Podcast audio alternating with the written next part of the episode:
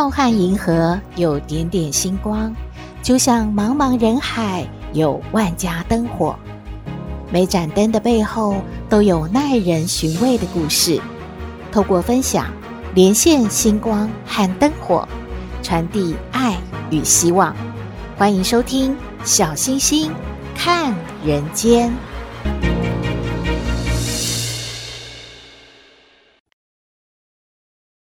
各位好朋友，大家好，大家平安。中秋节过后呢，又一个连续假期，就是国庆日的连续假期。嗯，很多好朋友都说，今年啊，因为疫情的关系，都在家上班了好几个月了，放假哦，又放假了，好像没什么感觉呢。不过，因为我们的新冠肺炎疫情警戒还是维持在二级，而且有些地方是有条件的解封了，所以小朋友应该是很开心的。刚开学了一个多月嘛，总是希望呢，有机会能够跟父母出去玩一玩、走一走，开开心心的过一个连续的假期。但是对于上班族来说，哦，进入了第四季，那可是呢非常的紧张了，因为老板啊开始碎碎念了，前面三季啊因为疫情的影响，业绩并不理想。进入了第四季，一定要把前三季的业绩赶快追回来呀！不然的话，今年的年终可就不好看了。所以很多上班族都反映：“哎呀，压力山大。”嗯，不过还是要放松一下，对不对？让小星星陪您来聊聊天好了。聊什么呢？我们就来说国庆日是怎么来的吧。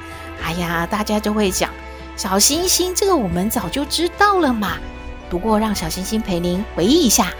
就是满清末年的时候，政府腐败嘛，国父孙中山先生就带领了义士革命啊，经过了十次的努力，在一九一一年十月十号发动了辛亥革命武昌起义。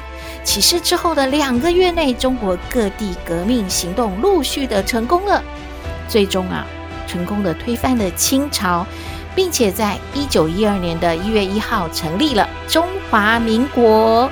哎，小星星先插个话。嗯，小星星有一个好朋友啊，他的祖籍呢算是满洲，他应该算是满洲人。所以呢，有一次呢聊天呢，他就非常的气愤，他说：“如果不是国父啊，嗯，现在我应该称本格格，如果嫁到皇宫呢，就可以说本宫了。”所以啊，对于这个国父呢，有一点小抱怨、小不满啊啊！岔题了，岔题了，话题说远了。我们回来说，中华民国成立之后呢，并不是一帆风顺，从此过着自由民主的生活哦，而是啊，民国初期还是动荡不安的。之后呢，我们又经历了八年的对日抗战，其中有一场战役啊，到现在大家还是觉得超感动的，就是四行仓库的保卫战。这是抗日战争淞沪会战中的一场战斗。它发生在一九三七年的十月二十六号到十一月一号。参加这一场保卫战的国民革命军呢，第八十八师两百六十二旅五百二十四团的第一营将士就被称为八百壮士，又称四行孤军。为什么呢？因为他们当时是守着四行仓库，而这个四行仓库呢，和上海公共租界。只相隔一条苏州河哦，在当时哦，这一场战役可以说是展现在西方世界面前非常重要的一场保卫战，它可以说是吸引了国际社会的眼球，特别来关注啊这一场战役啊。当然，这一场战役也发生了非常感人而且让人觉得哦超感动的事情。大家有没有看过一部电影叫做？八百壮士啊！不小心透露了小星星的年龄啊，没有啦，就是说现在老电影在网络上也都看得到嘛，对不对？它就是以四行仓库的保卫战作为题材拍摄的哦。当时的大明星林青霞，她演的呢就是一位在战地服务团的女童军，叫做杨慧敏。她当时啊是把国旗呢冒险带入四行仓库。鼓励这一些军人，还有一位啊，专门演民族英雄的专业户，就是大帅哥柯俊雄，他演的就是当时的谢晋元谢团长。五二四团的团长哦。小星星记得啊，除了电影的情节感人之外啊，这一首电影的主题曲到现在啊都还在传唱呢，可以说是从小听到大，随口就能唱起来。您不信的话，小星星一唱，您就能跟着一起唱呢。四方都是炮火，四方都是豺狼。宁愿死不退让，宁愿死不投降。我们的国旗在重围中飘荡，飘荡，飘荡，飘荡，飘荡。有没有唤起您的回忆呢？没有看过这部电影的好朋友，也请您自己去找来看看喽。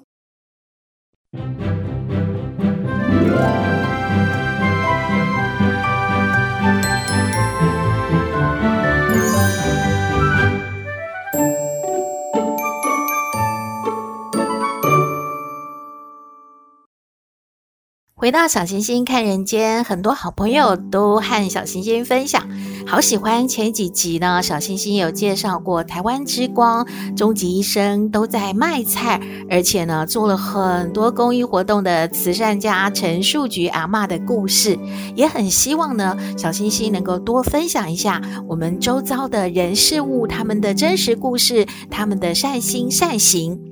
今天呢，要和大家分享的就是戴胜义先生。他是一九五三年，也就是民国四十二年出生的哦，现在有六十八岁了。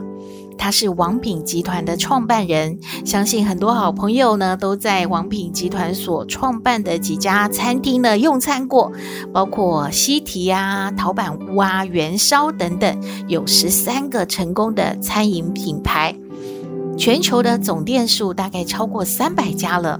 可是，在二零一五年的时候，戴胜义宣布他要从王品退休了，而且他要做什么呢？他要重新的把他过去对于典籍啊、对于儒家文化的热爱呢，把它找回来。还有啊，他想要开书店，这是他的梦想呢。于是他再次的创业投入，真的开了一品书屋，而且呢。还继续成立了基金会，来认真用心的经营着。在二零一六年的时候啊，台北的一品书屋在仁爱路开了，很多好朋友都说，现在还有人看书吗？啊，在仁爱路开了一家书屋哦，嗯，那到底是做什么的呢？会不会有人去呢？没有想到开幕至今啊，几乎都是排队的状况。因为它的收费超便宜的，它的清洁费一百元，而且你可以从早做到晚哦，CP 值啊真的超高。里面呢至少有两千五百本的书可以慢慢的看，然后饮料呢可以续杯，而且是自助式的，有一些你喜欢喝的茶啦，或者是冷饮都可以自己来选择哦，而且中途可以出去吃个饭。然后您凭发票呢，可以再次的入场哦。在隔年二零一七年的时候呢，一品书屋在台中呢也开了一家店。看起来啊，台北和台中的这两家店呢，都是在房租不便宜的地方哦。很多人都在说，到底可以撑多久啊？没有想到呢，呃，戴胜益先生真的是非常的有毅力，他确定要做这件事，而且希望大家都能够像小时候呢，可以坐在一角。阅读自己喜欢的书，到一个书的世界里面来。他坚持了这个理想，坚持了这个梦想，一直做下去，直到现在还是存在的。今天要和大家分享，不只是呃戴胜义开的一品书屋 CP 值很高，而是呢他最近的一篇演讲，真的是让人觉得嗯很耐人寻味吧。嗯，他的主题叫做“人生无常，提早准备遗嘱”。为最爱的人做好准备。他是参加了康健高龄国际趋势论坛，在这一个论坛上呢所发表的。他说：“嗯，自己对于金钱的价值观是这样子的。我有个理论，钱不够吼是苦难，钱太多是灾难，而钱太多的灾难比苦难更苦。背后的原因哦，真的是我看太多了。大企业家过世之后，子孙为了钱而吵架了。戴胜益说，他很钦佩巨大机械工业，就是捷安特的董事长刘金彪先生。他在七十多岁的时候，为了推广不计成本经营的 U-Bike，就是微笑单车系统，相信大家都不陌生嘛，哈。奇美集团创办人许文龙，他拿出了将近一百亿来建设奇美博物馆。而这两个极有成就的人，他们没有把财产留给子孙，选择了转换给更多人受益。这两件事情给他的启发很多，而他呢，也下定决心要在生前把遗嘱做好，而且觉得不用把钱留给子孙了，应该要去做更多利益众生的事情呢。他说他不愿意让钱变成孩子的灾难。他十年前就已经写好遗嘱喽，而且每年会修改一下。他说：“但是我感觉时不我与呀，哎，要赶快公布。”日前呐、他看到知名企业家离世了，儿子呢就成为一日总裁的这个案例，让戴胜义呢在二零一六年从王品退下来的第一件事情，就是将大部分的钱捐出去。而在这个论坛的现场呢，他首度了分享他最新遗嘱的部分内容，因为他每年都有修改嘛，这个呢可以说是最新的版本了。我们来听一下哦。他的遗嘱第一点呢，就是说，如果我本人超过了八十岁，而且一年以上没有办法自行进食、自理便利，就可以将本人送到具有医院背景的养护中心，费用。由本人负担，嗯，很霸气哦，不用小孩来负担他的任何医疗的这些费用呢。戴胜义的遗嘱中也提到了不要气切电极，做积极的救治，并且争取安乐死。如果不幸脑死了，愿意捐赠所有的器官给需要的人。而且呢，他选择火化，火化之后要尽速的送到台北市立的富德公园来树葬。树葬的时候要播放他最喜欢的维瓦蒂的四季小提琴协奏曲。戴胜义说，他的财产分配呢，就按照民法，如果他的财产是正数，就是没有负的话，就儿子女儿都一样多。然后他就问现场的来宾说：“你们知道我为什么要写可以把我送到养老院吗？”因为他的遗嘱没有这样写清楚的话，他的儿子是不敢送他去的，因为啊，怕被认为是不孝顺，所以他写下来就没有问题了。他还提到一个很有趣的事，就是他以前写遗嘱的时候呢，是希望自己的骨灰撒在合欢山。后来呢，他去了合欢山，国家公园管理处的处长就跟他说了，这样是乱丢垃圾哦。你不可以把骨灰撒在合欢山的，于是呢，他回来就赶快修改，然后他也找到了一个他觉得很理想的地区，就是台北的富德公园树葬区。他说这里呢。台北市民是免费的，其他县市的市民要五千元。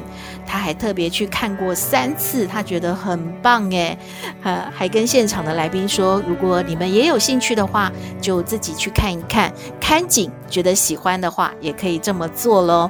戴胜益说，他的财产分配对于小孩家人呢，应该是都能接受，而且很满意的。他说他的女儿啊，七十八年次，很年轻吧。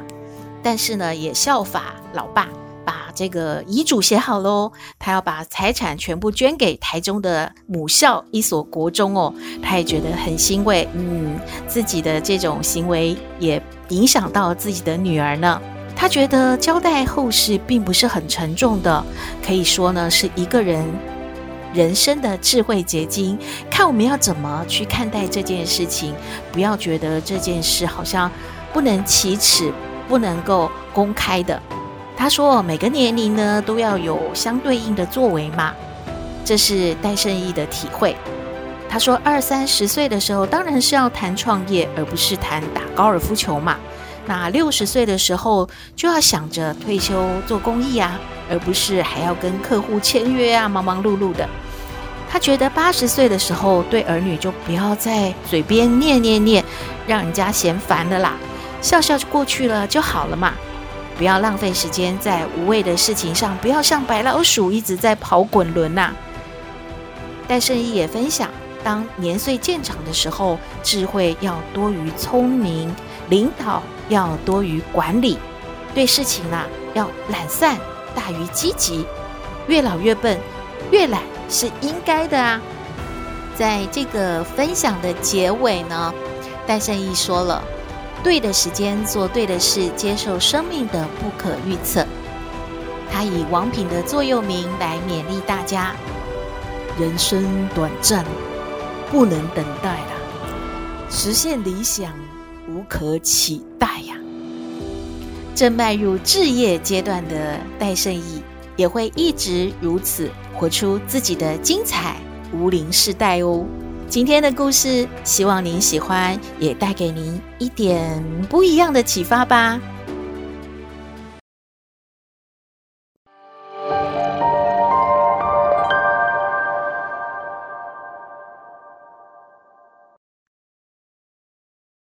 回到小星星看人间，不知道您家里有没有即将退休的长辈呢？有一位王妈妈说啊，她的老公。最近啊，刚跟公司申请了退休，即将呢就不用上班了。她面对未来每天都要和老公朝夕相处的日子啊，实在是觉得压力好大哦。她想请教一下康奶奶该怎么办呢？我们来听康奶奶怎么说。嘿，大家好，我是康奶奶。上不知天文，下不知地理。不过你问我什么问题，我都能回答你。康奶奶好，哎，小星星，还有各位听友好啊。哎呦，康奶奶呀，你已经退休很久了，你一定不知道，刚刚要退休的人，其实啊，烦恼的不是他，而是他的另外一半呢。一位王妈妈就说了：“哎呀，她老公要退休了，怎么办啊？每天睁开眼睛，从早餐到吃到宵夜，都是她和老公两个人，因为小孩都长大，都在外地嘛。她突然觉得没有自己的时间，整天都要照顾老公，她觉得好烦恼哦。康奶奶，你有什么建议吗？”哎嘿嘿嘿，王妈妈，还有哎各位听友啊，再问候一次，大家好啊！这个问题呀，哎呀，大家都会经历到。现在呀，有可能是这个年龄到了，有可能那是这个企业，哎呀，经营的不理想。都会叫员工啊退休，退休回家去吧。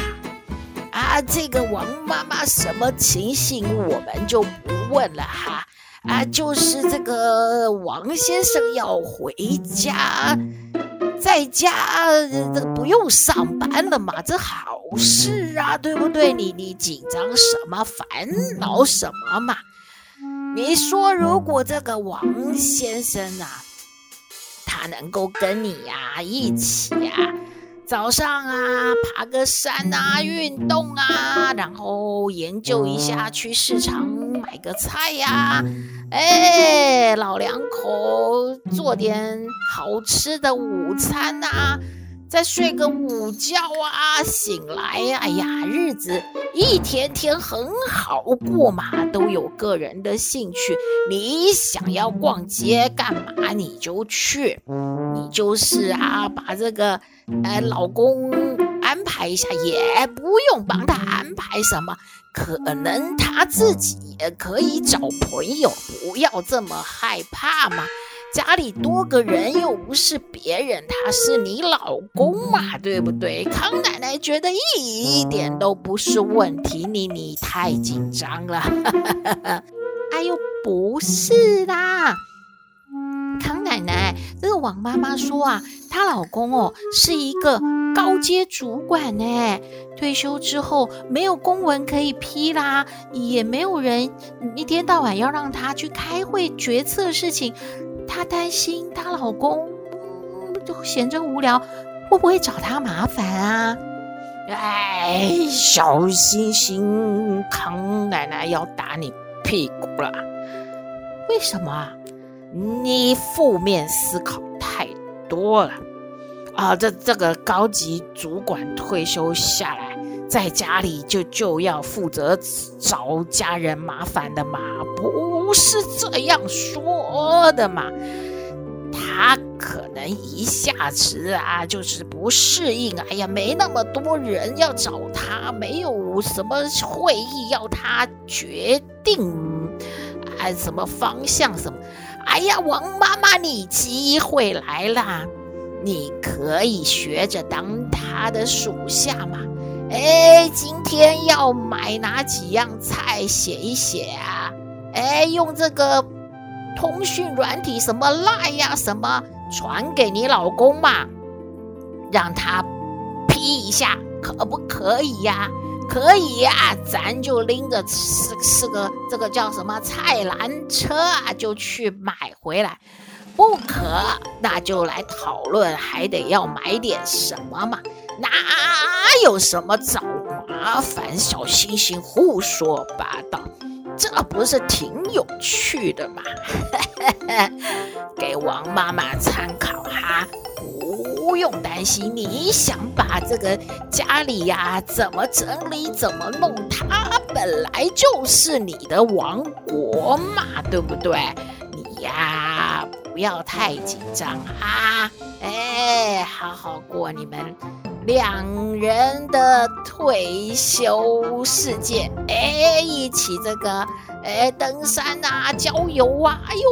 康奶奶想起来都觉得好浪漫啊，好棒啊！祝福你呀，啊，给你参考哈哈哈哈。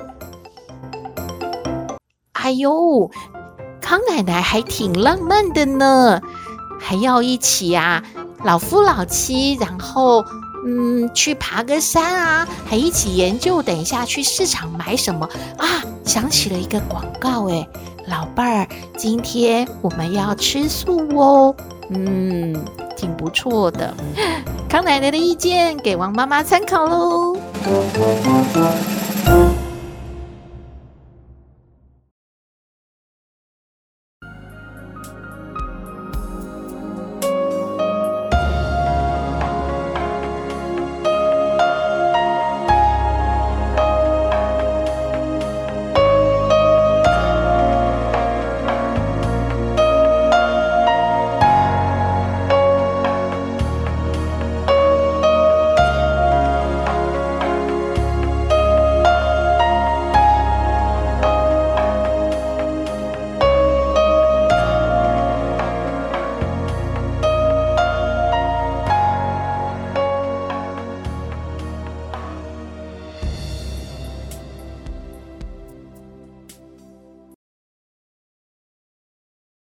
回到小星星看人间节目接近尾声了，我们来听星星喊话站。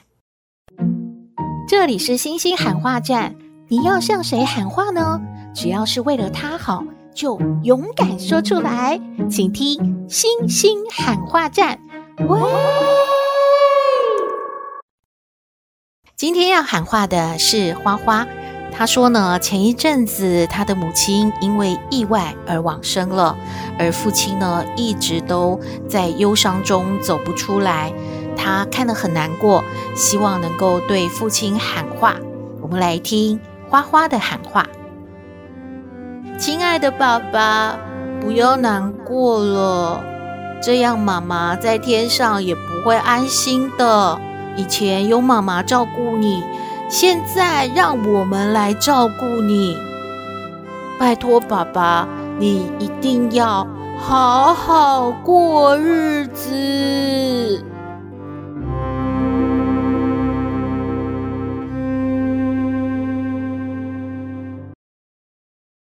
相信啊，花花的妈妈一定在天上呢，照看着全家。也希望爸爸有听到花花的喊话，要走出伤痛，好好过日子。今天的节目就到这边喽。你有任何的建议，都欢迎您写信给我们，信箱号码是 skystar 五九四八八 at gmail.com。也请您在 Podcast 各平台下载订阅《小星星看人间》节目，一定要订阅哦，您就可以随时欣赏到我们的节目了。也可以关注我们的脸书粉丝页，按赞追踪，只要有新的节目上线，您都会优先知道的哦。祝福您日日是好日，天天都开心，一定要平安哦。我们下次再会喽。